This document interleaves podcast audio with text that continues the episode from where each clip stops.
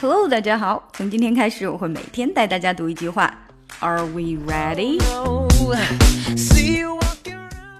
OK，我们先来听今天跟读的第一句原声。Positive emotions help you learn faster, think more creatively, and resolve challenging situations.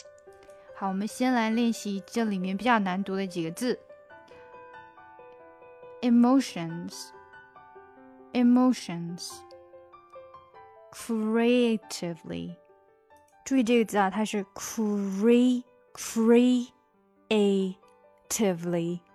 但是因为如果读快了以后，这个 ative creative 就会连起来，就变成 creatively creatively creatively creatively，但它不是完全的就直接从 cre 就变成了 re，它是 creatively， 就中间还有一个 e 长音的 e creatively creatively resolve resolve resolve, resolve, resolve, challenging, challenging, situations, situations, resolve challenging situations.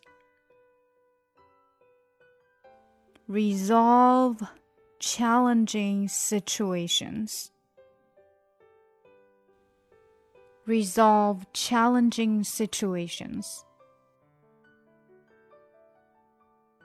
Resolve challenging situations. Resolve challenging situations Resolve challenging situations.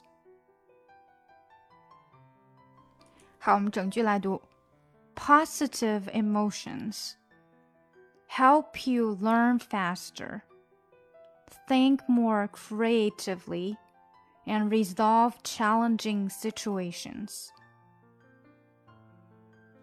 再来一遍.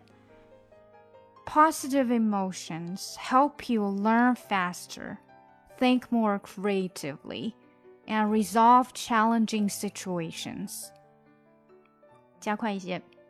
Positive emotions help you learn faster, think more creatively, and resolve challenging situations. 好，如果大家喜欢这个课程，可以查看一下我们的中级微课，也可以向助教咨询索要完整的试听课程哦。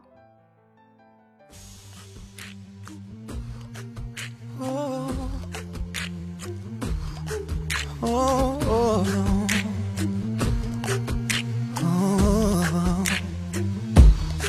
I give you all of me, but it still ain't enough to make you happy. I give you everything, you still don't measure up. Feel like I walked 5,000 miles.